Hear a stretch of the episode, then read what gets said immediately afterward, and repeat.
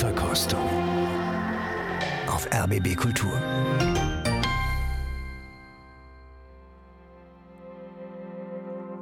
Ja, herzlich willkommen zu einer neuen Ausgabe. Ich bin Christian Detig und begrüße Sie ganz herzlich.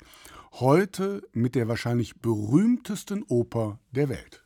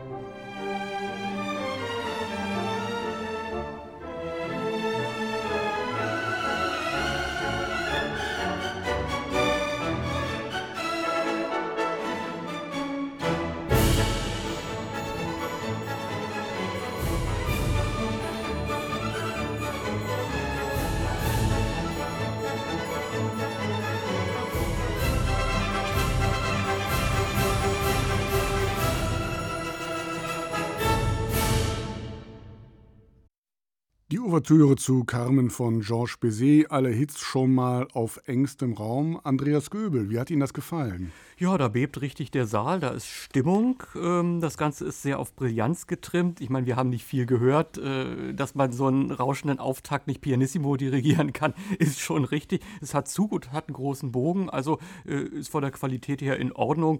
Äh, ich finde es auch in Ordnung, dass da jetzt nicht allzu viel Tiefschürfendes schon ist. Das käme jetzt mit dem Schicksalsmotiv aber ja, mehr kann man da noch nicht sagen. Das ist ganz okay. Ja, vielen Dank für dieses erste Statement. Andreas Göbel, Kritiker, Moderator und Redakteur hier bei RBB Kultur.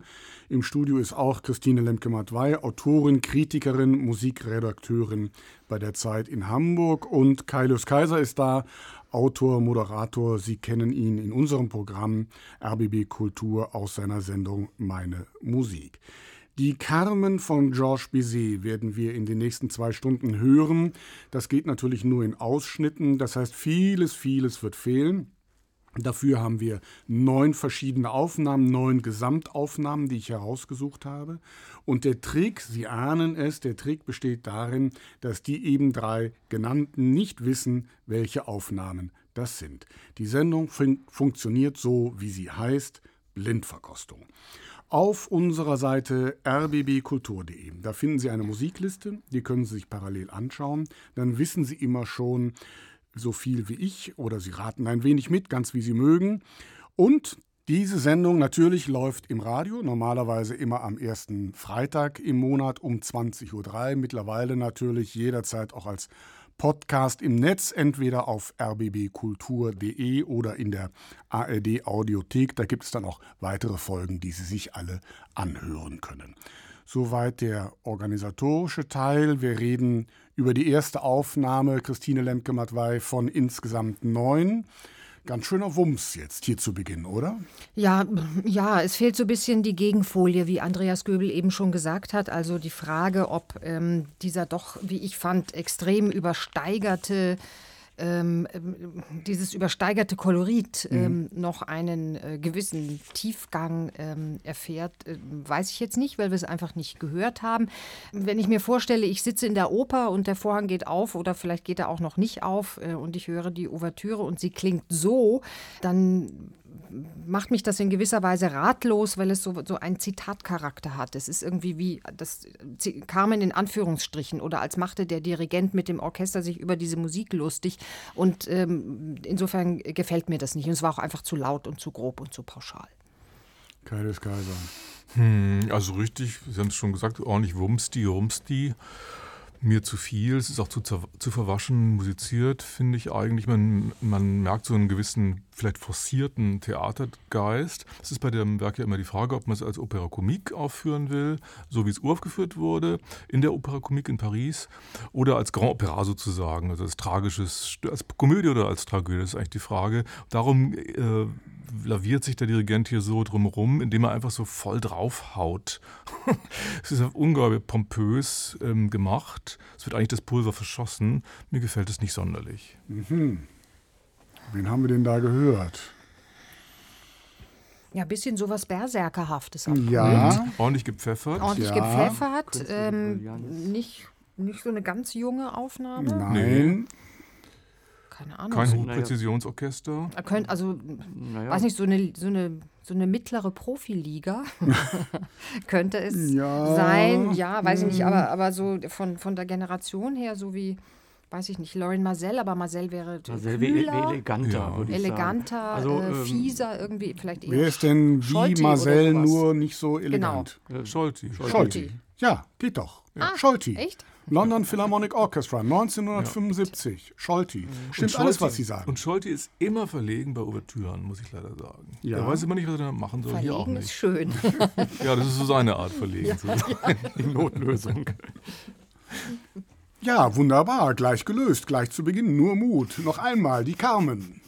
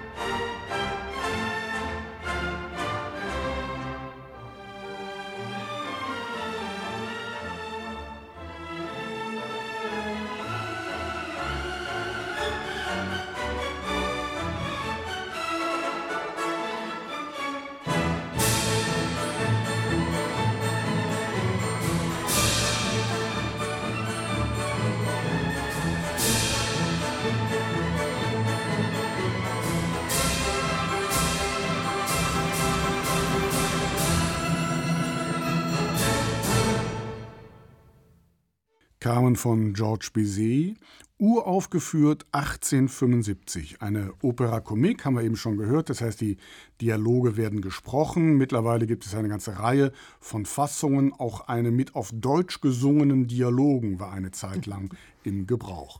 Das Libretto entstand nach einer Novelle von Prosper Mérimée, angeblich eine wahre Begebenheit, eine klassische Dreiecksgeschichte, eine Frau zwischen zwei Männern, erotisch ganz ordentlich aufgeladen, tragisch, brutal, viel von sogenanntem Lokalkolorit, ein exotisches Setting in der Oper immer schon sehr erfolgversprechend. Dazu komponiert der Franzose Bizet eine Musik, die gar nicht so spanisch ist, die wir heute aber in jedem Fall für Spanisch halten.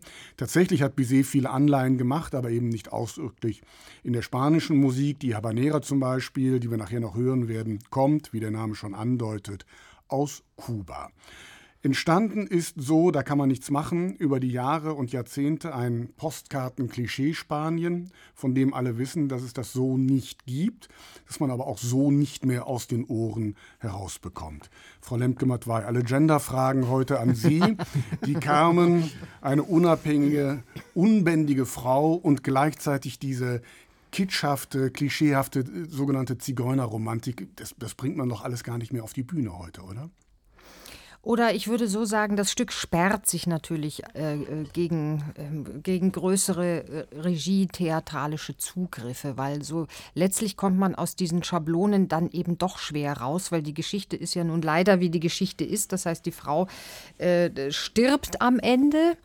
Ähm, sie ist also bei aller Emanzipiertheit und aller Unabhängigkeit und allem Outlaw-Dasein, äh, ist sie am Ende eben doch ähm, ja das Opfer. Ähm, und das macht's, ähm, das macht's schwer. Es macht äh, schwer, sozusagen den, den Blick umzukehren. Also nicht nur diesen, diesen Blick auf die, auf äh, eine typische oder typisierte Weib Weiblichkeit ähm, umzukehren und zu sagen, wir sehen jetzt irgendwie die, die Qualitäten der, der Person oder der mhm. emanzipierten, der unabhängigen Frau darin. Das ist, macht's das Stück sehr schwer. Das Männerbild ist da ja nicht sympathisch. Der ewige Stierkämpfer, der keine Schwäche zeigen darf, der kämpft und tötet. Also auch alles etwas äh, gegen die Zeit geschrieben geschrieben. Ne? Ja, kann man so sagen. ja. Andreas Göbel, was ist denn das Spanische an dieser Musik? das, was wir darin sehen wollen. Also das äh, musikalisch klischeehafte Bizet war ja nicht der einzige. Wenn man jetzt daran denkt, dass so ein Stück wie España von Chabrier bis heute ja äh, nichts von seiner Popularität verloren hat. Und äh, im Grunde genommen ist es das äh, Spielen mit bestimmten Klangfarben, so ein Evozieren von bestimmten Rhythmen, eine gewisse äh, auf der einen Seite Krachigkeit, auf der anderen Seite Duftigkeit. Es sind auch bestimmte Intervalle, eine übermäßige äh, Sekunde spielt eine Rolle. Und das kann man natürlich so oder so machen. Das kann man so in populäre Stücke übersetzen, wie Bizet das hier getan hat. Äh, ein bisschen später werden dann äh, Debussy und Ravel ganz anders damit umgehen. Auf eine gewisse Weise augenzwinkernder, experimenteller. Also das ist im Grunde, man kann sich das so zurechtbiegen, wie man es will.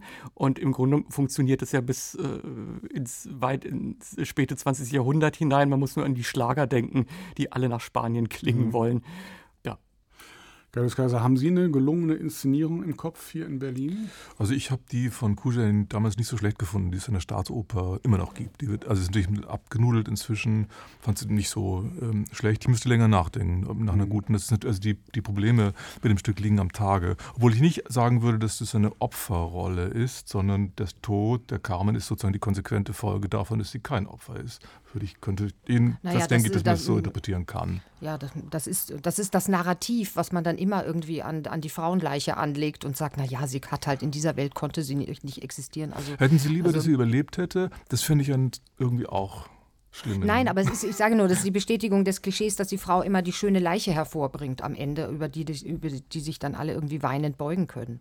Ja, oder man versucht noch zu retten, kam so als Vorläuferin der Lulu, alle Konventionen sprengen, provokativ und ja auch da. Äh, ja, aber sie bezahlt das mit ihrem Leben. Also, ähm, und und die, das Subversive oder Emanzipierte in der, in der Figur ist ja im Grunde nur der Gesang. Also ist die Stimme, ist was entmaterialisiertes, äh, entkörperlichtes, wenn man so will. Der Schluss ist aber nicht weinerlich. Und ich würde auch nicht darauf kommen, Hamlet als Opfer Opfer äh, darzustellen, nur weil er am Ende stirbt. Also dagegen würde ich mich absolut verwahren. Ja, aber angemessen wäre, wenn Don José am Ende sich wenigstens selbst umbringen würde, sodass es sozusagen auf einer Augenhöhe alles stattfindet. Okay, dazu werden wir ja noch kommen. Wie war das denn jetzt bei dieser Aufnahme, Frau Lendke-Matwei? Das war doch schon ein bisschen differenzierter. Das war oder? ein bisschen äh, differenzierter, das war äh, feiner, das feinere Besteck, äh, so dass mit ähm, großer Pauke, großer Trommel geht. Ähm, es war, fand ich so für meine Ohren auch ein bisschen französischer. Also das Stück ist ja schwer zu dirigieren, weil es im Grunde keine Übergänge gibt zwischen den einzelnen Nummern. Das heißt, man muss sie entweder, entweder evozieren oder man klebt es einfach dran. Hier ist das relativ ähm, feinfühlig und elegant gelöst worden. Es äh, ist vom Tempo her jetzt nicht unbedingt ganz auf der schnellen Seite, äh, aber es hat so ein, ein inneres Glühen, eine innere Dramatik, zumindest soweit, wie wir gehört haben. Also äh, mir hat das besser gefallen als Scholti. Es ist eine Aufnahme, die auch nicht mehr ganz jung ist, würde ich denken. Tolles Kaiser. Ähm, ja, ich finde, es hat eine ganz andere Gefährlichkeit und Brisanz verströmt, was sehr gut ist. Aber dann im Verlauf der Sache, finde ich, hat das auch ungemein ordinär geklungen. Für mich vordergründig, gassenhauerisch. Das, ist, das stimmt auch in gewisser Weise. Das Stück hat was davon. Es war sehr daraufhin zugespitzt. Man muss dann abwarten, wie es weitergeht. Es ist eine Gesamtaufnahme. Andreas Göbel, kann man als Dirigent bei dieser Ouvertüre eigentlich irgendwas machen, großartig? Naja, man kann schon das Orchester ein bisschen differenzieren. Also äh, wenn das ganze Orchester besetzt ist, dann heißt es ja nicht, dass alle irgendwie gleich laut sein müssen. Das ist ja eben auch gerade die Schwierigkeit und das ist das, was ja bei Scholti auch äh, daneben gegangen ist, dass man so eine gewisse Brillanz anlegt und dann meint, das macht sich schon von selbst. Also diese Ouvertüre äh, hat man ja eher äh, öfter schlechter gehört äh, als besser, weil man nämlich meint, man müsse da ähm, nicht dran proben. Dann hat man schon verloren. Wie war das denn hier? Nicht genug, würde ich sagen. Ähm, ich habe das Gefühl, das ist ein Orchester, das, äh, das nicht irgendwie jede Spielzeit zehn oder zwölf Mal äh, im Graben spielen muss. Äh, es ist auch, äh, was so ein bisschen wie ein zurückgenommenes Tempo wirkt, ähm, ja, äh, etwas äh, undeutlich, etwas schwerfällig. Und das äh, ist einfach die Gefahr. Denn nach vorne gehen muss es ja schon. Es muss nicht so ordinär sein. Das war es hier nicht. Aber ich hatte das Gefühl, äh, das Orchester hat noch nicht in seiner Gesamtheit verstanden, wie man sowas äh, auf einem guten Level spielt. Wen haben wir denn da gehört? Also kein Opernorchester, kein originäres Opernorchester, Ja, das ist schon mal richtig.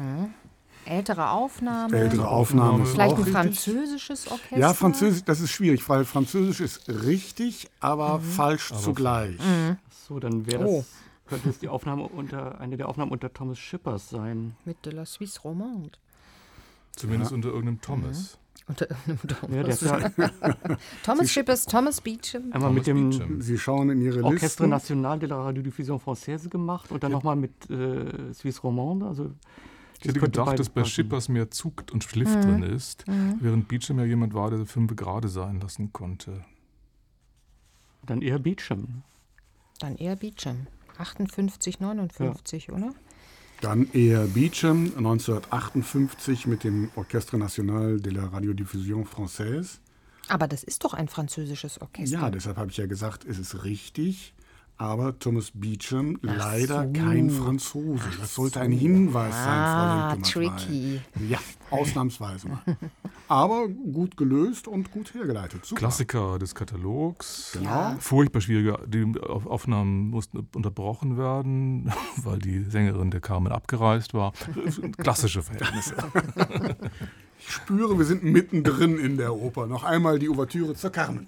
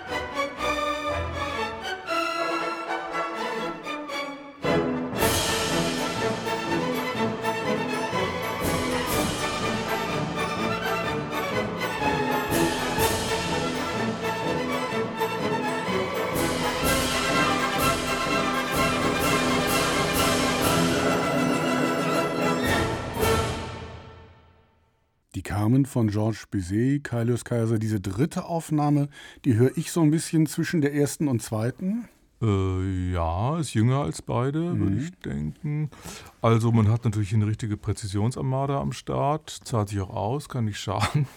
Ähm, ich hätte so gesagt, alles richtig gemacht, aber zu wenig ausgesagt, weil mir das dann ein bisschen zu neutral im Endeffekt vom Dirigenten her rüberkommt, der natürlich hier eine fantastische Arbeit abliefert, aber auch nicht so richtig weiß, warum. Andreas Göbel, wüssten Sie warum? Ja, äh, ich hab, würde eher die Frage stellen, ist das so seine Sache? Die rhythmische Kraft fehlt. Ähm, es ist so alles über einen Klang geschoren. Also dieses Aufgefächerte hat man nicht so sehr. Äh, es hat etwas Ordentliches, aber ähm, leider im falschen Sinne. Also ich würde auch hier sagen, kein Opernorchester. Äh, man merkte doch, dass es irgendwann wieder so ein bisschen hinterherhinkt und es nicht durch Routine ausgeglichen werden kann. Man hört einen sehr warmen Streicherklang, aber mit sehr wenig Konturen. Also irgendwie schon ganz gut gemacht, aber ich würde fast sagen, am Stück vorbei. Frau Lemke-Matwei, bisher war alles richtig. Und jetzt soll ich das Falsche sagen? Nein, oder? Sie, ja. Sie sollen sozusagen zubinden und lösen. lösen. Das weiß ich gar nicht, ob ich das so richtig kann, aber ähm, das ist, glaube ich, eine Aufnahme, die ist schon deshalb ähm, näher an unserer Zeit dran, weil es ähm, vielleicht am genderverträglichsten und mit am wenigsten Testosteron dirigiert worden ist. Also es ist schlanker, es ist ein bisschen flacher. Das heißt, der Mann ist, war schon alt. Es ist flotter, nee, vielleicht war er nicht alt, aber er, er traut sich nicht mehr, und das ist das Problem dieses Stückes, er traut sich nicht mehr so sehr, das äh, Klischee heraushängen zu lassen. Man nimmt es zurück und dann stellt sich aber ganz schlimm die Frage, was bleibt. Also das dann trotzdem irgendwie mit Differenzierung, mit einer inneren Dramatik, mit einer Gefährlichkeit, mit einem Risiko, mit den Abgründen zwischen den Geschlechtern irgendwie zu füllen, das ist natürlich äh, ganz schwer. Und ich finde nicht, dass das hier gelungen ist. Ich spüre nur, das ist eine, eine Aufnahme, wie man sie wahrscheinlich heute auch irgendwo irgendwie hören könnte. Vielleicht ist es auch genau das, was ich mit Neutralität empfunden habe. Mhm. Dass ja. hier nicht mehr so richtig in der Arena ja. aufgemacht wird und so richtig in die Vollen gehauen wird. Passt immer, ja? Mhm. Oder nie. Oder nie. Ja. Wen haben wir denn da gehört? Ja, das würde sicherlich alles, wie Kaius Kaiser sagte, der ist schon alt, da ist nichts mehr so viel mit Testosteron, würde auf den alten Herbert von Karajan zutreffen. Mhm. Das wäre dann auf 83 die Aufnahme. Mit den Berlinern. Mit den mhm. Berlinern. Da ging es ihm ja auch schon nicht mehr so gut. Ja. Ja, super. Richtig. Mhm. Toll. Ausrufezeichen. Mhm. Herbert von Karajan, auf meinem Zettel steht 82, Berliner Philharmoniker.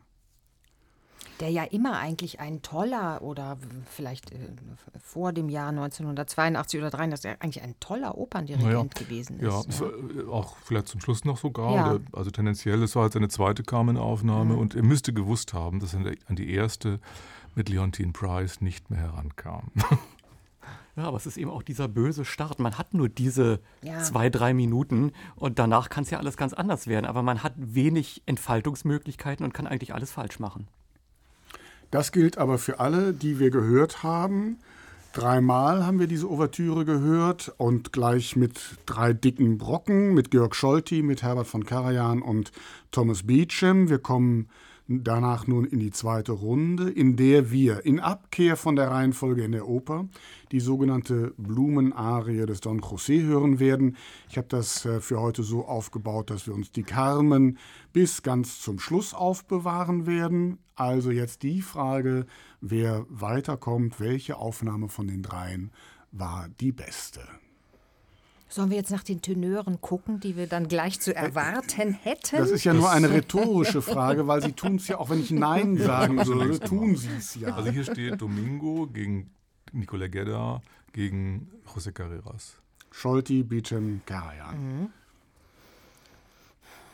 Ich bin ein alter Beecham-Fan, ich, ich wäre eindeutig für Beecham. Ja, und gegen Nicola Gedda ist ja auch nichts zu sagen. Ja.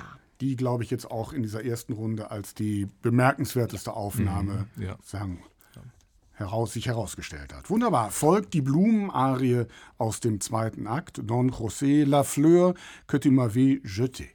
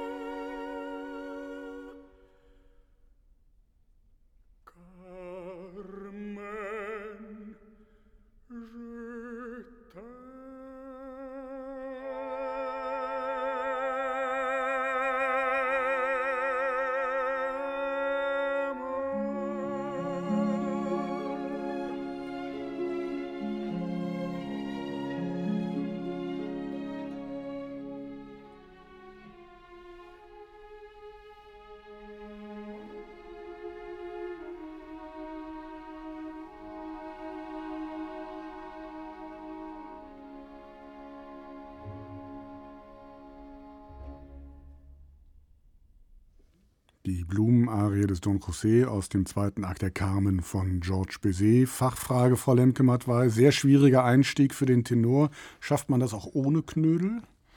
Ich glaube schon. Also es gibt ja Dokumente der Schallplattengeschichte, die, ja das, die das durchaus nahelegen. Ähm, ist natürlich live und am Abend und auf der Opernbühne sicher, sicher nicht ganz einfach und ein großer Stressfaktor. Ähm, was man dem Sänger, den wir eben gehört haben, zugutehalten muss, ist, dass man ihn nach dem ersten Ton, nach dem ersten Knödel sofort äh, erkennt. Das war Jonas Kaufmann in der Aufnahme unter Simon Rattle 2012. Und bei Kaufmann, ähm, der Mann ist ja äh, durchaus ein, ein Phänomen, weil wenn man, ähm, wenn man ihn auf der Bühne erlebt, dann kompensiert man ganz viel durch die darstellerische Präsenz, die er einfach hat. Und der ist auch durchaus schauspielerisch begabt und äh, darüber ähm, äh, kompensiert man so im Hören. Wenn, das, wenn man jetzt so zurückgeworfen wird auf die Stimme und auf den reinen Gesang, äh, kommt man doch sehr schnell drauf, dass das ein sehr eklektisches Spiel ist mit den eigenen Mitteln, also diese berühmte Mehrstimmigkeit, die ihm in der Kehle wohnt. Da ist also äh, kein, kein durchgestaltetes Register, sondern das sind ganz viele verschiedene Töpfe, in die er da greift. Also vom Zähne zusammenbeißen äh, bis zu den gutturalen Schluchzern, die er so drauf hat. Und das ist doch, wirkt doch in der Summe und unterm Strich irrsinnig kitschig. Es gibt ja dieses berühmte Wort über Carmen, ich glaube, war das Adorno, diese Partitur würde nicht schwitzen. Und hier sieht man doch große, dicke Schweißperlen auf jedermanns Stirn. Das war Nietzsche, aber da kommen wir mhm. vielleicht Nietzsche, später ja, noch zu. Noch mal festhalten. Ist ja fast dieselbe Ecke. aber Karl, nur fast. aber nur fast. Karl Kaiser, wie haben Sie das gehört? Ja, also der bringt natürlich, wie der Berliner sagt, Butter bei die Fische. Ist auch, finde ich, kein schlechter Gestalter, musikalisch gesehen, nicht nur schauspielerisch, kann man, finde ich, eigentlich nichts sagen.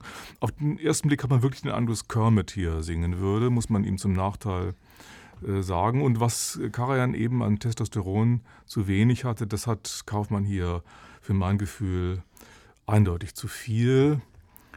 Es ist ein fallisches Singen, ich kann es nicht anders sagen. Und ich finde es eigentlich total degutant und er schießt maßlos übers Ziel hinaus. Im Übrigen ist auch schrecklich, was Rattle mit dem Orchester daneben macht, nämlich irgendwie nichts. Andreas Göbel, Versuch, Ehrenrettung, bitte. Ja, es ist sehr, sehr schwer, denn ich habe leider auch die Partitur mitgelesen.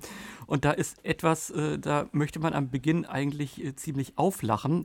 Äh, am Beginn dieser Arie schreibt Bizet nämlich Con Amore. Da fragt man sich, ja, was denn sonst? Denn sonst? Aber ähm, dann macht er etwas, dass er das so dermaßen geschickt abdimmt. Es gibt eine ganze Menge Pianissimi da und äh, über ein Forte geht das nicht hinaus. Also es ist ja nicht ein äh, testosterongesteuertes Rausschreien, sondern da schwingt ja auch schon eine gewisse Verzweiflung mit. Und äh, das so auch diese innerliche Konsistenz zu gestalten, das kann man eigentlich dann machen, wenn man dem eigentlich sehr gut folgt. Aber hier geht es auch eher um ein Herausstellen, das sind nur solche Kleinigkeiten. Der letzte große Aufgang soll sich aus dem Orchesterklang noch entwickeln. Was wird hier gemacht? Gut, es gibt auch verschiedene Fassungen, aber äh, man kann ja, man muss ja die Originale zugrunde legen. Das Orchester schwingt aus und dann kommt der Aufgang. Also das kann man in so einem Arienabend machen, aber in einer Gesamtaufführung bitte nicht. Okay, verstanden. Nun ist es aber so, der Mann ist ja nun wirklich ein riesiger Klassikstar. Ähm, so schief kann das Publikum doch nicht liegen. Der, da muss doch irgendetwas sein, was über das Ortsübliche hinausgreift, oder? Ja, das Publikum hat ja Augen im Kopf. Hm. Ja. Der sieht einfach gut aus, der Mann. Ähm, er ist bisweilen nett zu haben. Er hat eine, eine gute Marketingabteilung. Ja, ist im, nicht doof. Im Rücken. Äh, dumm ist er auch nicht. Also ähm, ich glaube, da werden, werden einfach andere Reflexe, das ist jetzt immer blöd, so die, diese Differenz aufzumachen zwischen dem sogenannten, der sogenannten Fachkompetenz und dem, mhm. dem Publikum.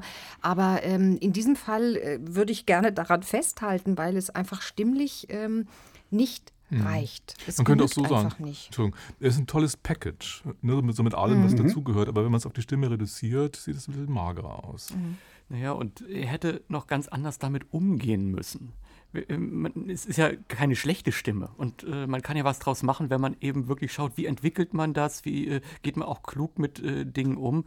Aber ähm, da wird mitgenommen, was irgendwie geht und es reicht ja auch. Für die Einnahmen reicht es und dass wir hier anfangen zu mäkeln, das wird seine Einnahmen nicht geringer machen.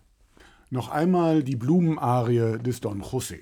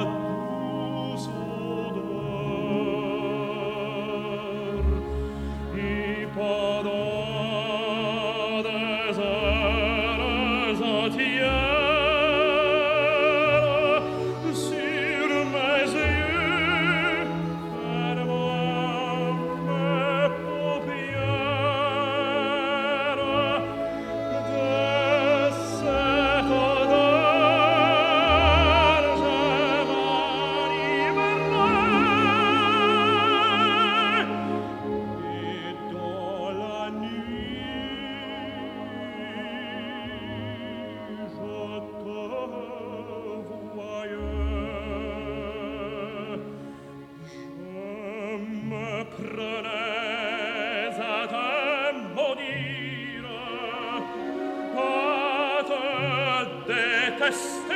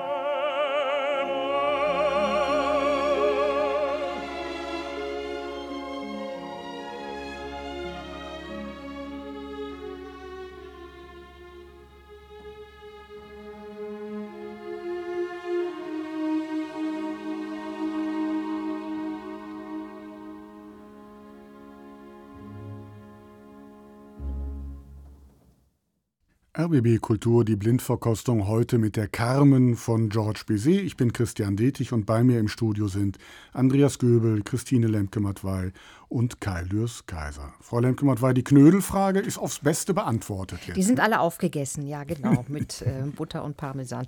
Nein, ähm, ja, die, das hat sich erledigt und man hat, hört hier, äh, dass es sehr wohl ohne, ohne Knödel geht. Man hört hier auch ein einen stilistischen Willen seitens des Sängers. Äh, und das hat einerseits natürlich mit der Stimme zu tun, mit dem Stimmfach.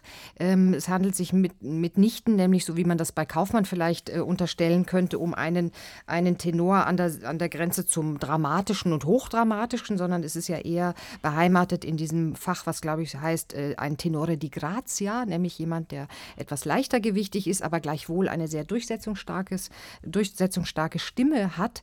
Ähm, und insofern trifft man hier das Genre sehr viel mehr ins Herz, nämlich äh, die schon ähm, besprochene Opera Comique, die das Ganze doch ist.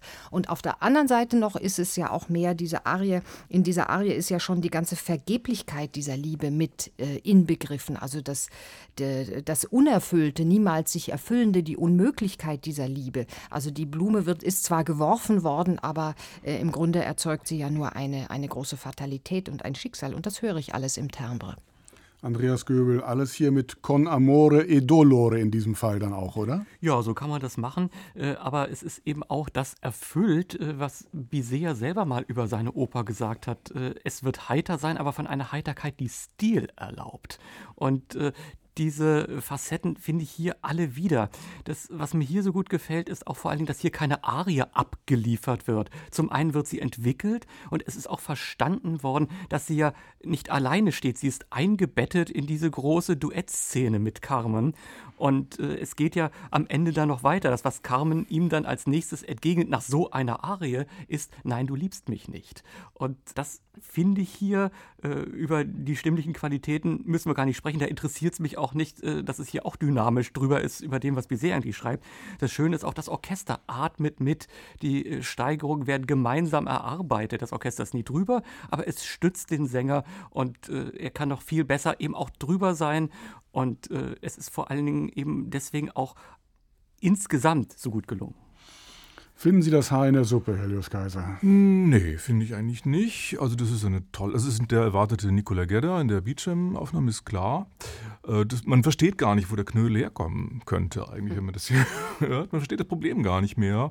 Der kann das gestalten, das hat eine Noblesse, eine Schlankheit. Ich meine, für einen Sergeanten kann man ihn vielleicht ein bisschen schmalbrüstig finden, aber es hat einen Zartsinn dabei und eben, wie Andreas Göbel richtig sagt, es hat Stil und da wird dosiert und nicht zu viel gegeben. Das ist einfach gesanglich einfach ganz große Kunst. Es ist ja, handelt sich bei diesem Don José oder José ja auch um einen, ähm, einen jungen Mann, also einen jungen Mann, einen äh, seelisch jungen Mann, jemand, dem da offenbar zum ersten Mal, nachdem er eigentlich da diese Michaela an seine Seite gestellt bekommen hat, zum ersten Mal wirklich so etwas wie ähm, ähm, eine riesenhafte Liebe oder eine große Leidenschaft ereilt und er gar nicht weiß, wie er damit umgehen soll in seinem schmalen bürgerlichen Gerüst. Eine gewisse Unerfahrenheit. Ja, und das hört man, das hört man bei dem, ja. bei dem Gedda, ja, das ist toll.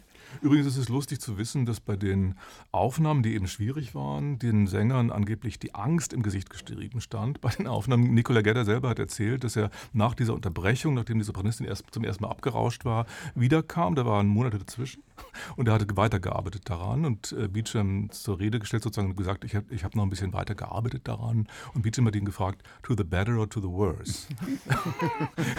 hat das gleich wieder mit der Angst zu tun Wodurch die Atmosphäre bekommen. wieder ruiniert war. Aber davon merkt man hier nichts. Also Nikola Jella, ein großer Sänger, den man auf andere Weise auch sofort wiedererkennt. Wunderbar. Zum letzten Mal die Blumenarie des Don José und da habe ich jetzt was ganz Besonderes für Sie.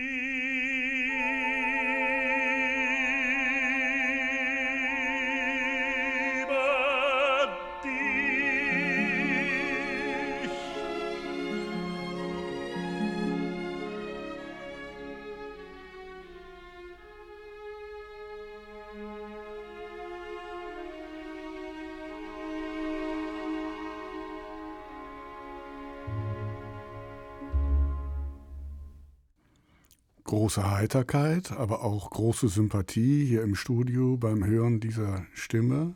Kaius Kaiser, eine Stimme, die man auch gleich erkennt, oder? Glasige Augen hier im Raum. Ich bin, das ist Rudolf Schock gewesen, deswegen unsere glasigen Augen. Ich bin eigentlich gar nicht so ein großer Fan von Rudolf Schock, aber er hat erstens hier einen sehr, sehr guten Tag erwischt der ist nicht, nämlich nicht immer so gut. Die, die, Gefahren bei Schock bestehen immer daran, dass die Stimme so ein bisschen verschattet ist, also angeheisert klingt und besonders die Spitzentöne darunter leiden. Und das hält sich hier sehr in Grenzen. Ich muss sagen, es ist fabelhaft durchgestaltet und ich bin ja voller Bewunderung. Frau Lemke-Matwei, Sie lächeln. Ich lächle, weil man sich natürlich äh, leicht ähm, lustig machen könnte über ähm, diese deutsche Fassung und über den deutschen Text. Ich weiß gar nicht, wer den, wer den hergestellt hat. Man darf aber nicht vergessen, diese Aufnahme stammt aus dem Jahr 1961 und da war es eigentlich noch ähm, so an der, mit an der guten durchschnittlichen Tagesordnung, dass man Opern auf Deutsch sang und spielte. Ähm, und wir finden das heute ungehörig, weil es natürlich auch ein wenig ähm, der Musik dann jeweils zuwiderläuft. Aber ähm, es hat schon auch was für sich, wenn man so richtig versteht, was die da singen, dem Sinn nach jedenfalls. Ähm, und ich finde, was man bei Schock, äh, wenn man jetzt so ein bisschen so die, die Fernsehshow-Bilder aus der nämlichen Zeit oder dann vor allen Dingen aus den 70er Jahren so aus seinem Kopf verscheucht und aus seinen Gehörgängen, was man auch hört bei ihm, ist eine unglaubliche Emphase und so ein naiver Ernst. Mhm. Und das, finde ich, ist eine unglaubliche Qualität, die völlig, äh, uns völlig ja. verlassen zu haben scheint. Also richtig so dieser, dieser Glaube an diesen Moment. Ich, ich glaube so hundertprozentig, das, was ich hier gerade singe, ähm, das macht es dann äh, unglaublich stark und schön und geradezu rührend und anrührend, ihm zuzuhören. Er will sozusagen hier beweisen, dass er auch ein guter Schubert-Sänger wäre. Ja. Und das ist auch nicht verkehrt. Nee, hier. er hat ja auch ab und ja. zu versucht ja, ja. und es war gar nicht, gar nicht so schlecht. Ich mache nochmal rasch den Sack zu, denn begleitet wurde Rudolf Schock von den Berliner Symphonikern unter der Leitung von Horst Stein. Andreas Göbel, was haben Sie gehört? Con Amore. Ja, das äh, kann man auf jeden Fall so nehmen. Äh, das hat sich äh, bei mir erstmal so entwickeln müssen. Erst dachte ich, ja, äh, die Qualität steht ganz außer Frage, aber erstmal so zum Zurücklehnen als Wunschkonzertklassiker nehme ich das auch. Man musste sich eben dann doch wieder ähm, in die deutsche Fassung äh, reinhören. Aber was wirklich gut gelungen ist, es ist in einem etwas zügigeren Tempo gesungen. Dieses Andantino gibt schon mal einen kleinen Hinweis drauf, dass da natürlich etwas, es ist nichts, wirklich eben doch nichts zum Zurücklehnen, sondern da passiert ja dann doch etwas. Und dann diese Steigerung, was ganz nach Bizet crescendo ist, stringendo molto. Äh, sehr extrem, aber ich meine, in so einer Situation äh, kennt man sich ja manchmal selbst nicht. Und äh, wie äh, das dann gewissermaßen als ein Ganzes äh, äh, erkennbar war, innerhalb dieser größeren Szene, äh, als so ein Moment, in dem vielleicht doch noch was möglich wäre, man dran glauben könnte, kann es jetzt doch noch mal gut werden nach so einer ja, Herzensergießung und nein, das wird es natürlich nicht, aber mal diese Utopie wenigstens mal zu denken, das nehme ich dem hier schon ab. Was mir ein bisschen äh, gefehlt hat, war wirklich äh, vom Orchester her, das war mir eine zu softe Begleitung. Äh, vielleicht hat man dann gedacht, okay, der Schock macht's eh, da müssen wir nicht mehr äh, viel dazu tun. Kleiner Wermutstropfen, aber so kann man es machen. Dann haben wir ja jetzt eine breite Auswahl, denn Escamillo ist der nächste. Wir haben die Blumenarie mhm. dreimal gehört. Ich richte nochmal den Blick auf die jeweilige Gesamtaufnahme. Wir haben gehört die Berliner Philharmoniker mit Simon Rattle. Wir haben gehört die Beecham-Aufnahme mit Nikolai Jedda oder jetzt hier die Berliner Symphoniker mit Horst Stein. Und Sie schauen schon auf die Listen wen Sie jetzt als Escamillo erwarten dürfen. Welche Aufnahme wollen Sie noch einmal hören? Ja, so gesehen müsste man ja fast sagen, man möchte Hermann Brei, Brei hören in der, in der Schockaufnahme. Warum, warum, äh, warum, auch nicht? Äh, in der Rattle-Aufnahme ist es Kostas Smoriginas. Keine Ahnung. Junger Bass aus, aus, aus, Litauen. Ähm, und bei Beecham war es Ernest, Ernest Blanc. Blanc. Tja, ich will Sie nicht überreden, aber. Also ich würde auch fast so denken, gar nicht, ja. Aufgrund des Überraschungseffektes mit dem Schock wäre ich auch fast für die Steinaufnahme. Andreas Göbel. Spricht nichts dagegen, also nichts gegen Nikolai Gedda. Aber äh, ja, ich bin jetzt auch sehr neugierig, Hermann Prey zu hören. Schön. Folgt also nun der Opernhit aller Opernhits. und damit Sie wissen, wovon die Rede ist. Es heißt, und denke beim Kampf daran, dass ein schwarzes Auge auf dich blickt und dass die Liebe dich erwartet.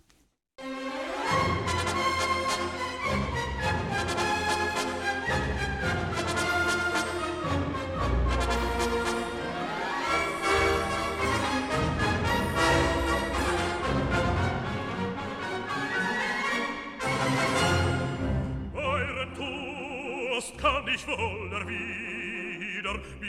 ihr Herrn, sind wir ja nah verwandt. Und der Tarrero reicht seinen Rittern, eilt er wie sie zum Kampf die fröhliche Hand. Saht ihr wohl schon am heiligen Feste den weiten Zirkus von Menschen voll. Bis hoch hinauf sitzen die Gäste, lernen Nein, ein Getöse ist es wie toll. Manche zittert und manche schweiget, mancher blickt hinab in wilder Wut. Ist der Tag, wo sich der Tapfer zeiget, und erprobt den wahren Mut. Drum rasch, voran, mit Mut, voran, Kampf Torero, stolz in der Brust, siegesbewusst. Wenn auch Gefahren dreun, sei wohl bedacht, dass er ein auch dich bewacht und süße Liebe lacht, sei wohl bedacht, dass süße Lieb dir lacht. Auf in den Kampf!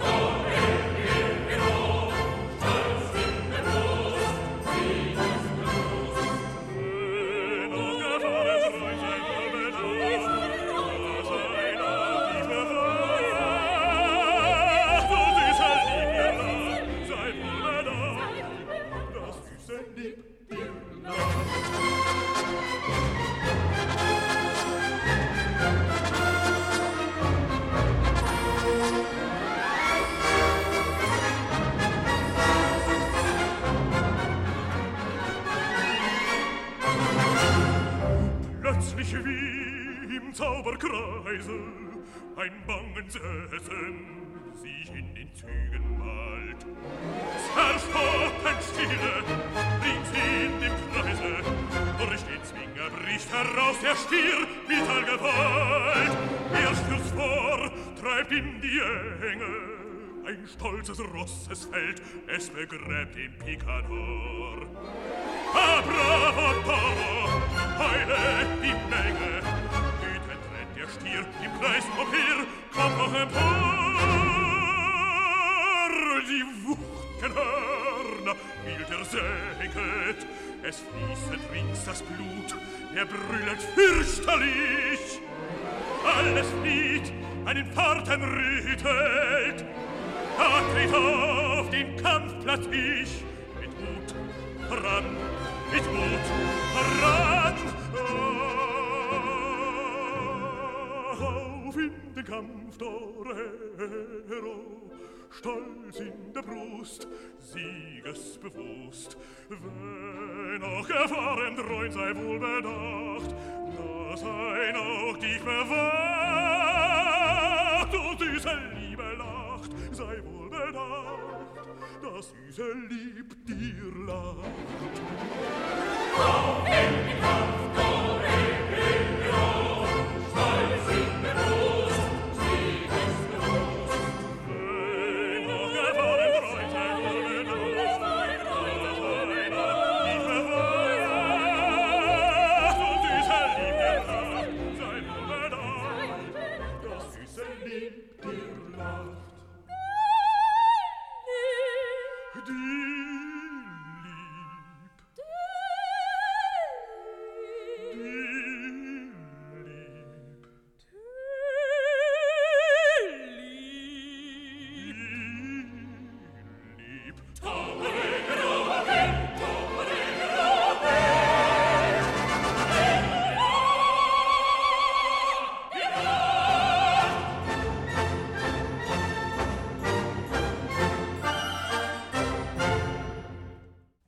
Auch gleich, der Hermann Prey, unverkennbar, unüberhörbar. Und wenn ich die Stimmung hier im Studio richtig deute, War nie besser. ist damit eine Grenze auch überschritten. Wer möchte als erstes etwas sagen?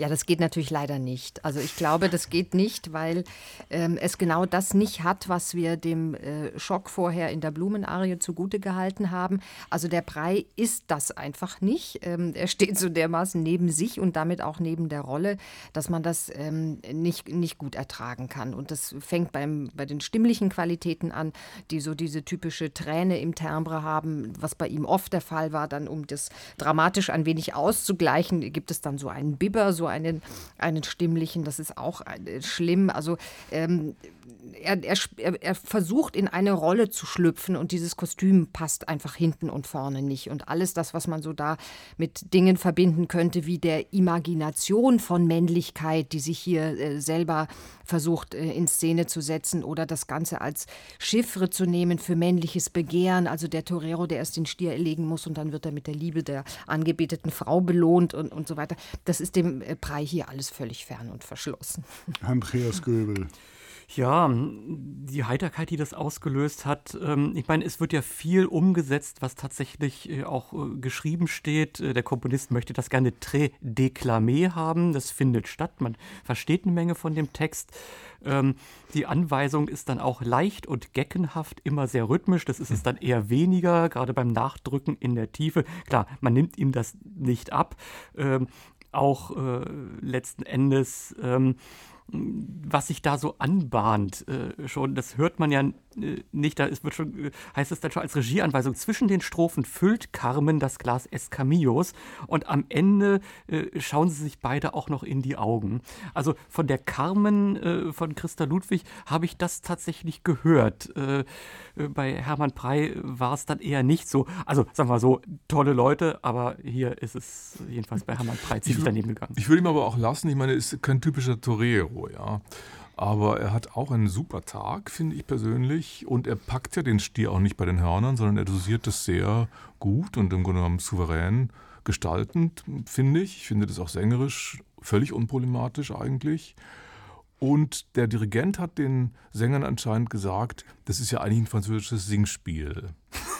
Das ist natürlich auch ein Lacher, aber irgendwie machen sie was draus. Und ich muss sagen, ich habe zwar gelacht, aber eher mit der Aufnahme als gegen sie.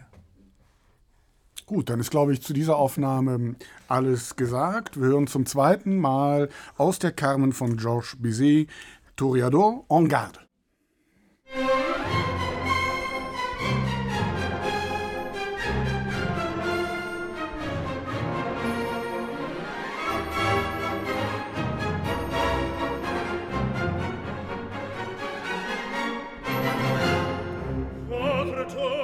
je peux vous Signor, signor, car avec les soldats.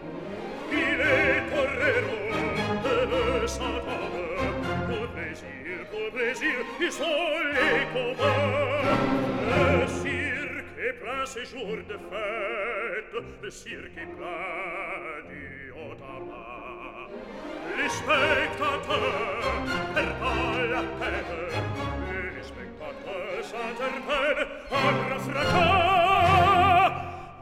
apostrophe prise ta page tu sais jusque à la fureur car c'est la fête du courage c'est la fête des gens de cœur Allons, regarde alors allons oh, ah, Toreador, regarde, toreador, et alors et songe bien oui songe à combattant qu'un autre regarde et que l'amour t'attend t'aurait alors l'amour l'amour t'attend t'aurait alors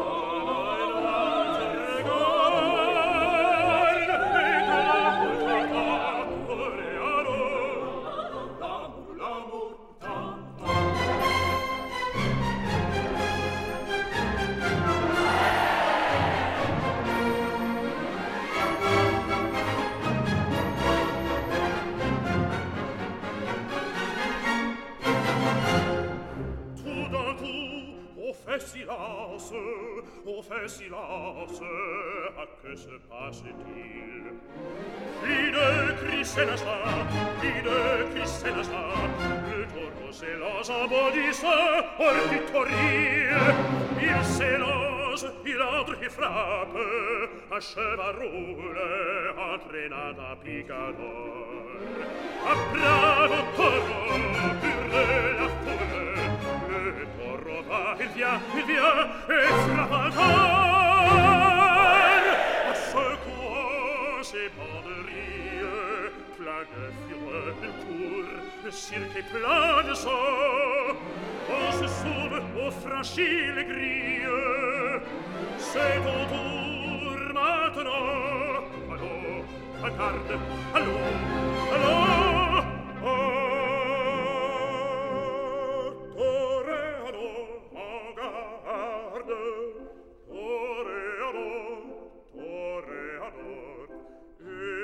suo Giulia, suo Giacobata, che nei noart regard, e che la murtata coreado, la mu, la murtata.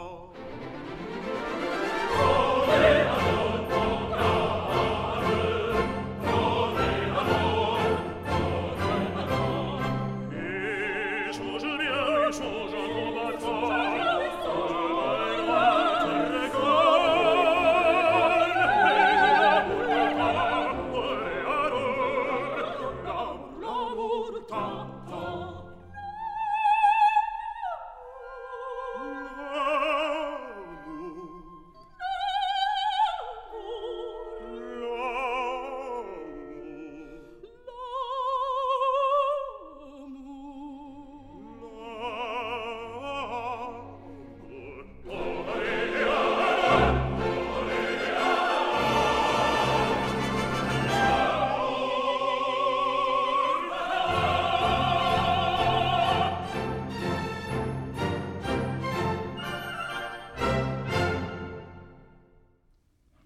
Sogenannte Torero-Lied des Escamillo aus der Carmen von Georges Bizet.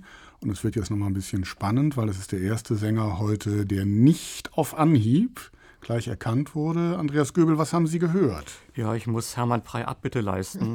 ähm, Aber hallo. ähm, was hier war, es, es war ja eigentlich nichts. Das war runtergesungen, es war uninspiriert, ähm, irgendwie gerade noch so vor der Mittagspause fertig gemacht.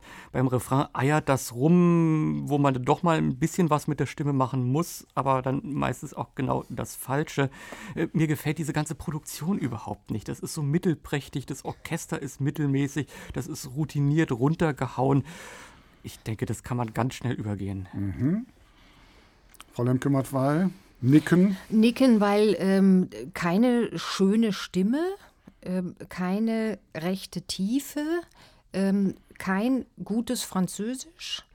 Äh, Das Ganze endet und beläuft sich eigentlich auf so auf eine starke Behauptung des Ganzen und die ist eigentlich uninteressant und es lebt von einer, wenn es überhaupt lebt, von einer einer Ruppigkeit, die ich eigentlich nicht verstehe. Also es fehlt einerseits das äh, Idiomatische, was das Ganze zusammenhält und so ein bisschen so den Zug nach vorne bilden könnte. Und andererseits wird irgendwie, glaube ich, Männlichkeit durch Ruppigkeit ersetzt. Und ich verstehe es eigentlich nicht. Jedenfalls Also kein übrigens- Torero, ne? Also unschöne Stimme würde ich vielleicht nicht gesagt haben. Ja, nicht wirklich schöne Stimme. Also er hat halt so, den falsch, das falsche Bild. Davon. Also das ist Thomas Hampson, würde ich eindeutig sagen. Und Hampson hat sich offenbar gesagt, das ist ja ein zweiter Don José. Ich bin ja auch ein Liebhaber. Also macht er, ja, wenn ich das mal sagen darf, ordentlich eine dicke Hose.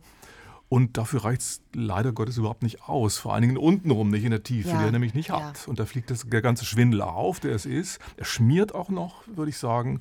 Das ist eigentlich blamabel. Also es ist Thomas Hampson in der Aufnahme mit dem Orchestre du Capitole de Toulouse. Michel Plançon ist der Dirigent. Aber das ist doch ein guter Sänger. Ja, Aber Bei bestimmten Sachen. Escamillo. mhm, ja, aber es ist überhaupt eine schaurige Aufnahme. ja. Mit Giorgio und mit Alanya, das ist einfach schrecklich. Übrigens, also apropos, der, der kommt ja vielleicht nicht mehr dran, deswegen sage ich das jetzt. der beste Escamillo überhaupt aller Zeiten war Joseph van Damme. Warum? Weil der überhaupt nicht den Liebhaber raus hat raushängen lassen, das hätte er auch nicht gekonnt, sondern das ganz nobel gesungen hat, unerreicht. Ja, die Chance haben sie aber vertan, weil sie die falschen Aufnahmen weiterreichen. Der Ja, wäre ja, ja, ja. dabei gewesen. Nee, der hat das so oft aufgenommen, das könnte nochmal kommen. Das können, ah, ja, ja, ja. ich will hier etwas vorsichtig sein mit Hinweisen und frage deshalb ganz vorsichtig, wer singt hier den Escamillo?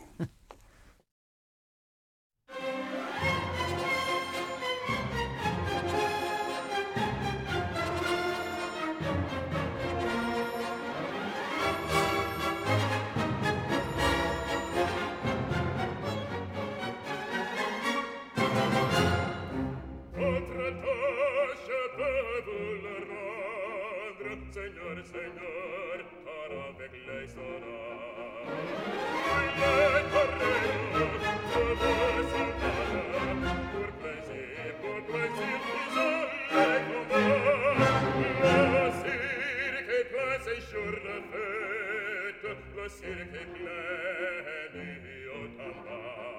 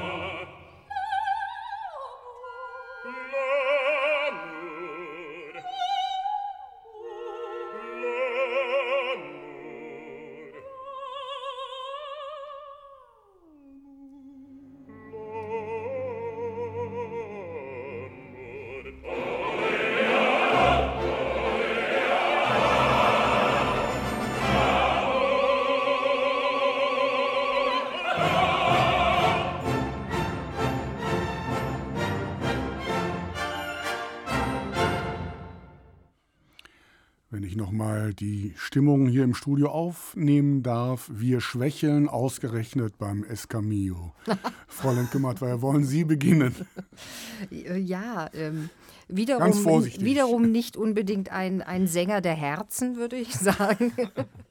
äh, mehr ähm, Schwärze im Timbre, mehr Bass, mehr Charakter als äh, Thomas Hampson.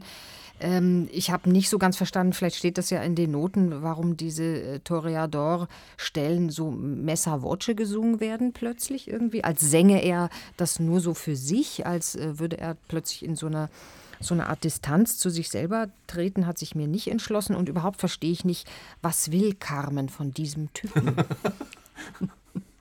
Andreas Göbel, Sie blättern in den Noten. Ja, es ist richtig äh, gesagt. Naja, da wird ein Piano verlangt und das ist dann schon wahrscheinlich zu viel des Guten hier. Zumal, wenn man vorher einen auf Bühnenschurke gemacht hat. Also als äh, dämonische Figur, äh, dem stellt sich äh, Don José äh, besser nicht mehr in den Weg. Das wäre vielleicht auch nochmal eine Idee, eine Regieidee, dass Don José von Escamillo gleich aus dem Weg geräumt wird. Und dann ist die Sache hier schon zu Ende. Nein, Spaß beiseite. Ähm, das passt nicht und die Leichtigkeit, die klappt dann auch nicht. Also äh, ich würde mal sagen, Vota nehme ich ihm ab, aber äh, in der Opera Comique ist er einfach äh, falsch aufgehoben. Man sieht halt einfach, dass es eine sauschwer zu besetzende ja. Partie ist, nicht wahr? Denn ich würde hier, ich will nicht sagen Gnade walten lassen, aber es ist, der ist einfach fehlbesetzt. Es ist kein Escamillo, es ist ganz einfach. Ich, es müsste sich handeln um Simon Estes ja. in der Bernstein-Aufnahme mit Marion Horn. Und äh, wer den Sänger kennt, der, da brauche ich gar nicht weiter zu erklären, das passt einfach überhaupt nicht. Das war ein guter Wotan, wie Andreas Göbel richtig gesagt hat, hier in Berlin in der Deutschen Oper nicht zuletzt. Aber hier ist er völlig im falschen Fach. Das klingt so, als wenn Sarastro nochmal auf die Piste geht, ja, aber ist ja völlig verfehlt. Simon Estes ist richtig. Ich äh, ähm, korrigiere mal den Rest, denn das war die Aufnahme mit Seiji Osawa, ah, dem Orchestre National de France. So ganz am Ende konnte man Jesse Norman so ja. genau, ein ja, bisschen ja, im Hintergrund ein wenig hören. Auch eine Idealbesetzung. Ja. Deswegen nehmen wir die auch mit, die Aufnahme. Wahrscheinlich. Wunderbar, dann haben wir jetzt dreimal den offenbar schwer zu besetzenden Escamille gehört. Wir nähern uns dem Höhepunkt zum Schluss und dem eigentlichen Zentrum der Oper. Jetzt wollen wir endlich die Carmen hören. Jetzt kommt die Habanera und die Frage, wer kommt weiter. Sie können nur gewinnen mit den Namen, die jetzt zur Verfügung stehen. Horst Stein mit den Berliner Symphonikern, da wäre Christa Ludwig. Die Carmen, das ja, wäre mal eine interessante Erfahrung. Nicht?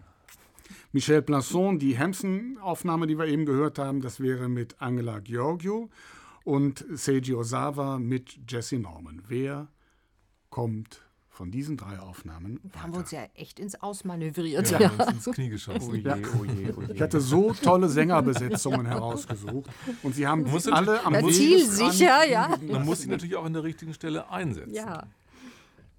Tja, ach du lieber jetzt, Himmel. Jetzt sind Sie dran. Nein, ich finde den Fall eindeutig. Ja. Äh, die Carmen war eine der, wenn nicht überhaupt, lange Zeit die meistgesungene Partie von Christa Ludwig. Das möchte ich hören. Gehe ich sofort mit. Das sind schon mal zwei. Muss ich ja Gott sei Dank nichts mehr sagen. Dann lassen wir es auch dabei. Folgt die Carmen aus der Carmen.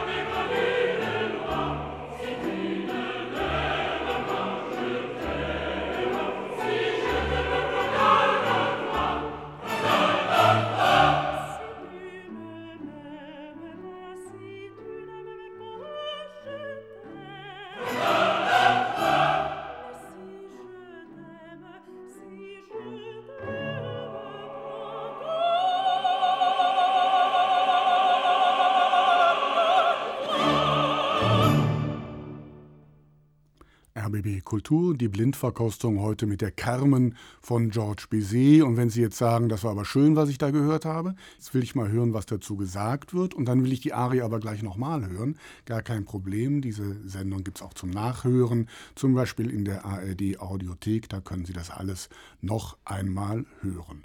Kailius Kaiser, die Habanera. Haben Sie schon eine Idee, wer da gesungen hat? Mhm.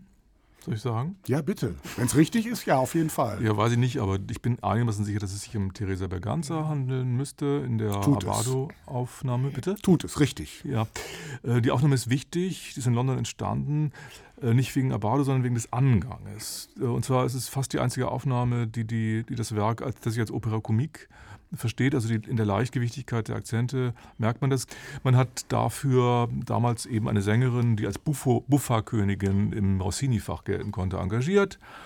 Und sie spielt es eigentlich, sie singt es eigentlich wie ein Spiel mit dem Feuer ihres eigenen Begehrens, wo sie sich dann böse die Finger verbrennt. Das ist sehr originell und schön gelöst. Frau Lemke-Matwei. Sie nicken. Ähm, und sie ist, wenn ich das äh, richtig erinnere, äh, Spanierin. Sie ist Spanierin. Sie ist Spanierin und das ist nicht uninteressant, mhm. glaube ich, weil es so ja. zwar noch zweimal um die Ecke irgendwie dann dahin äh, zielt, wo es ähm, eigentlich herkommt.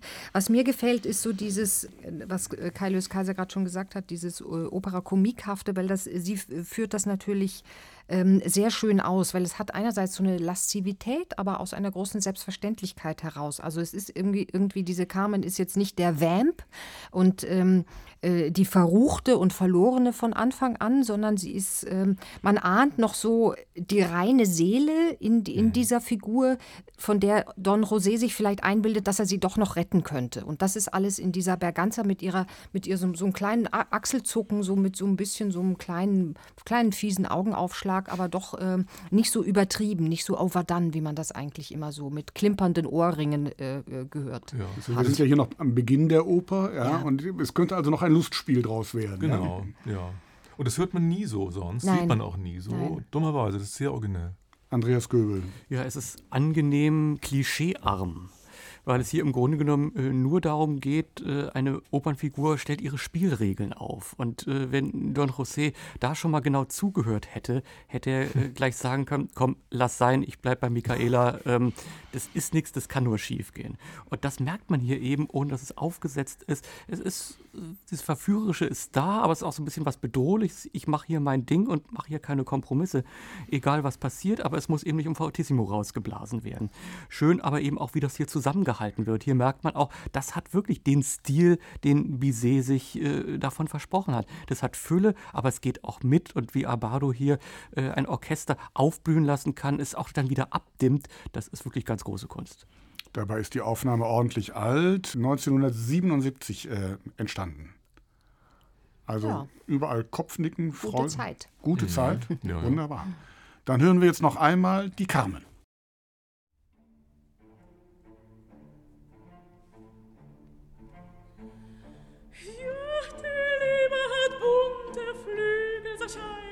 Vogel zähmt man schwer, haltet fest sie mit Band und Zügel, sie nicht will, kommt sie nicht her. Ob er bietet, ob er befehlt, und ob er spricht, und ob er schweigt, nach Laune sie den er wählt, und heftig liebt, der stumm sich zeigt.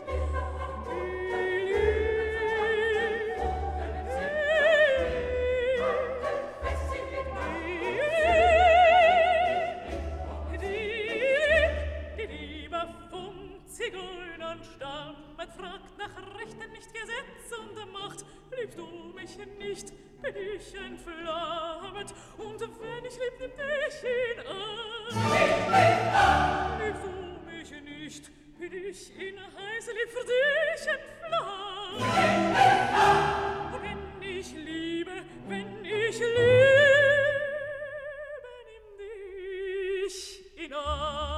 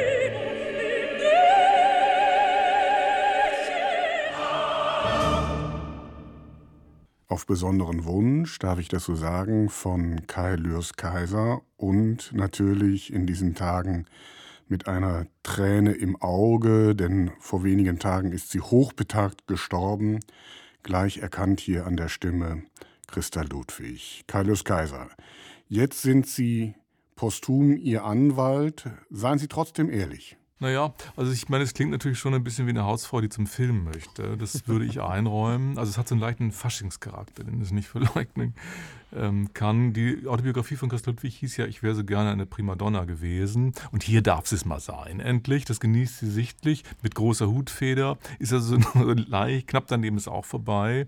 Also ein leichter Silberblick ist da drin. Andererseits muss ich sagen, es ist nicht schlecht gestaltet. Sie weiß, was sie da äh, tut und tun muss. Sie kennt die Rolle und äh, macht damit durchaus was. Und Frau Lemke-Matwei, die Stimme ist toll, ne? das kann sie nicht.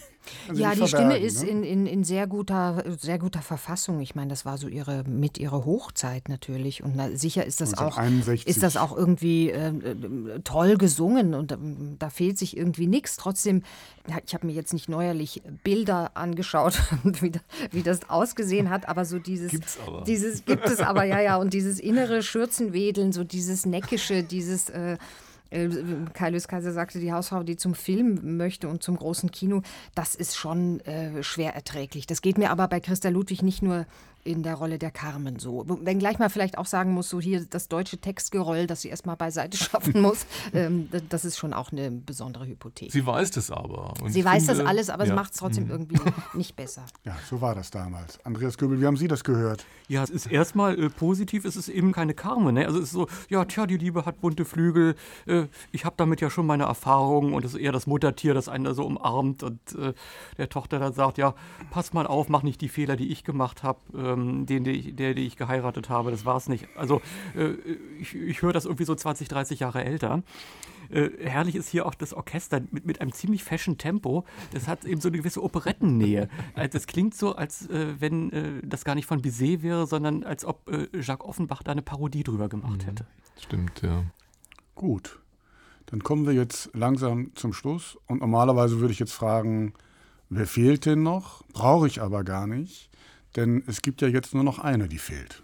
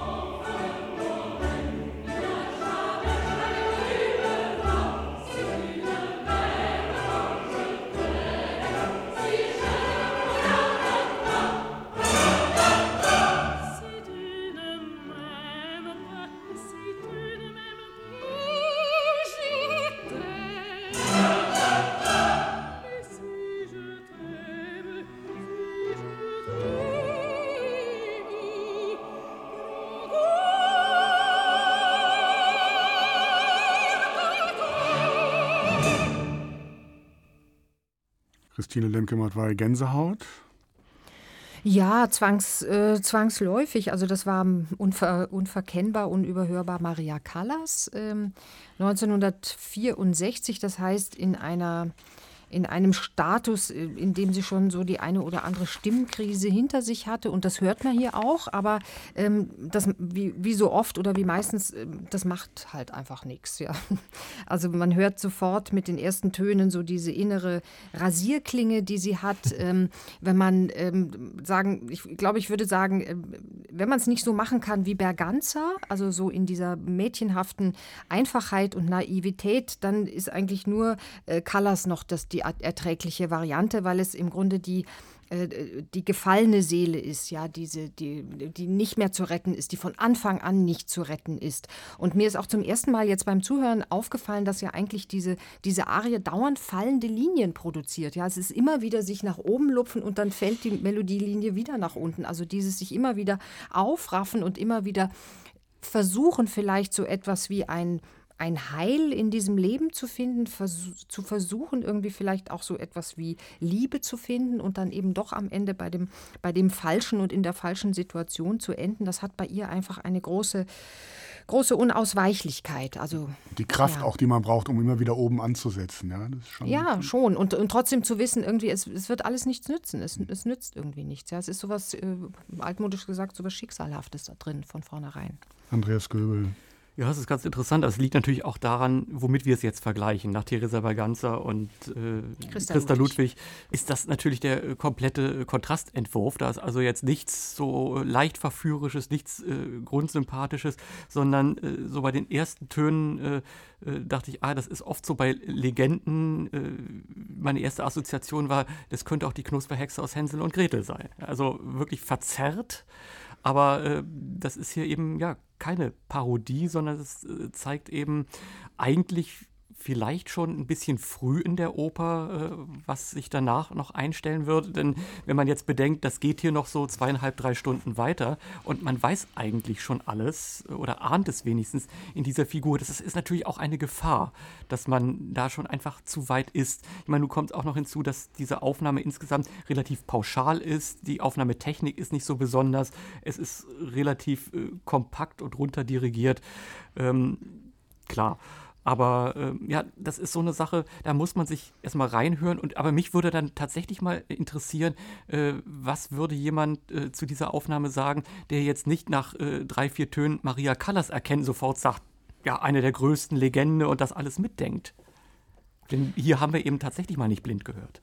Also ich, ja, das, das, stimmt natürlich. Insofern ähm, sind wir da Opfer unserer selbst in gewisser Weise. Was ich jetzt interessant fand, ist der Hinweis auf die Knusperhexe, weil ich glaube, das ist auch, das ist ein Schlüssel äh, zu dem Werk überhaupt, weil auch Carmen ist so wie die Hexe ähm, ein, eine, eine Fläche für Projektion, für gesellschaftliche Projektion. Hier werden Dinge entsorgt, die man dann am Ende der Oper auch los ist. Und die, die Gesellschaft ist quasi, reinigt sich über solche Figuren. Ja? Da wird ganz viel äh, projiziert, appliziert, mit, de, mit dem man eigentlich nicht umgehen kann. Ja? Sowas Affekt, Affektgeladenes, sowas Leidenschaftliches, sowas in sich Zerstörerisches auch.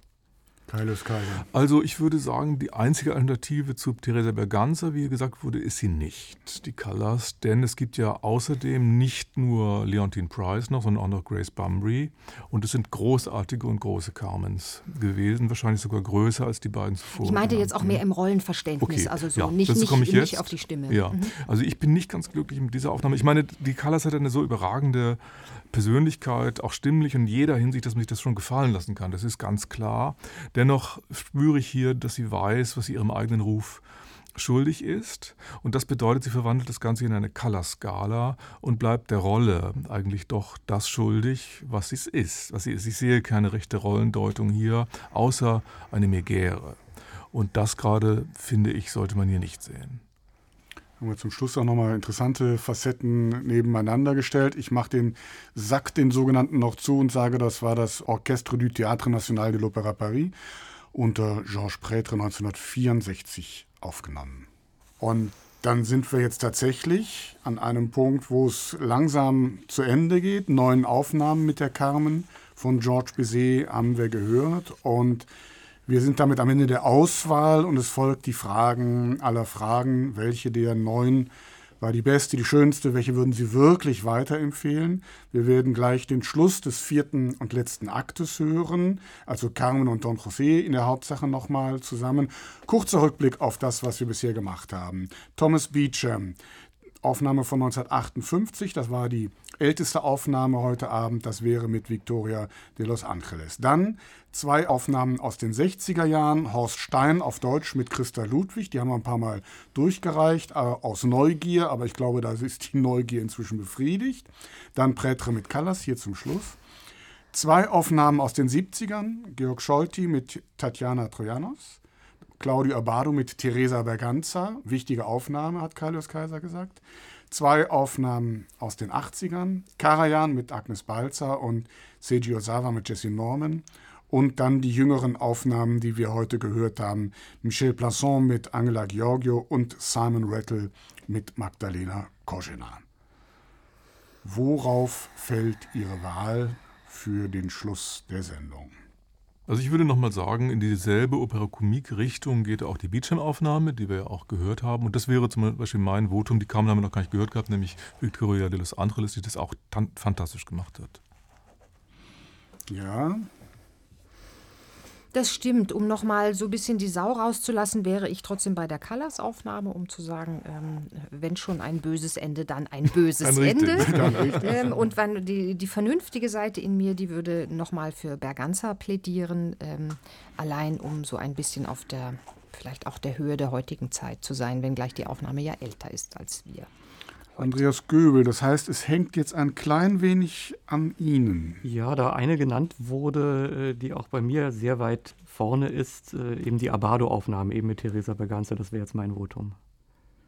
Können wir uns darauf zum Schluss verständigen? Oh ja. Oh ja. Christine Limke-Wattmeier nickt. Dann hören wir jetzt Theresa Berganza. Und jetzt muss ich tatsächlich mal eben auf meinen Zettel schauen, weil es schon eine Weile her ist, muss ich auch ein bisschen kramen, wer da den Don José singt. Placido Domingo. Placido. Vielen Dank für die gehört. Hilfe. Hören wir Placido Domingo. Und dann haben wir doch einen veritablen Schluss. Die Carmen von Georges Bizet, das Ende des vierten Aktes.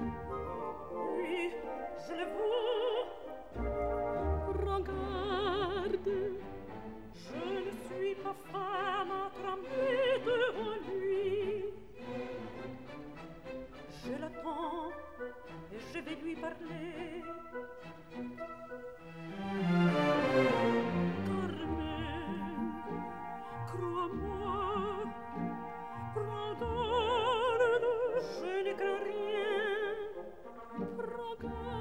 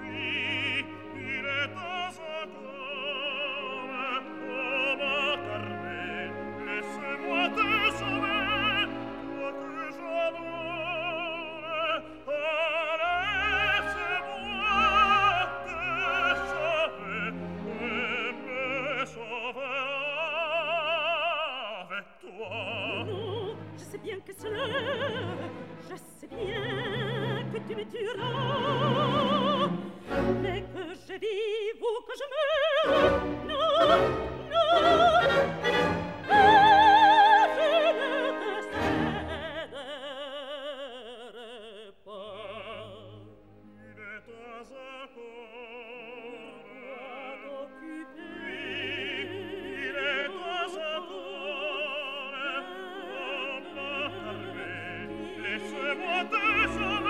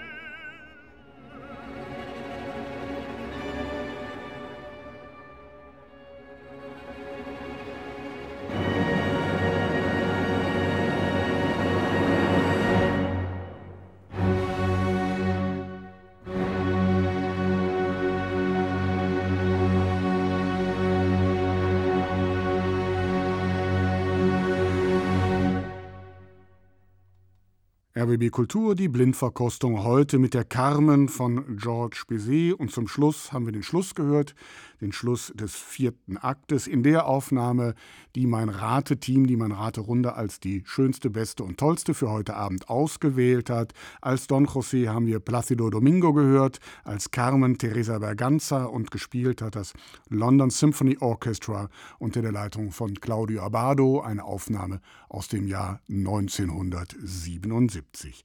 Und damit geht mein Dank noch einmal an Andreas Göbel, Kaius Kaiser und Christine Lemke-Matwei. Ich bin Christian Detig und verabschiede mich bis dahin und wünsche Ihnen einen schönen Abend.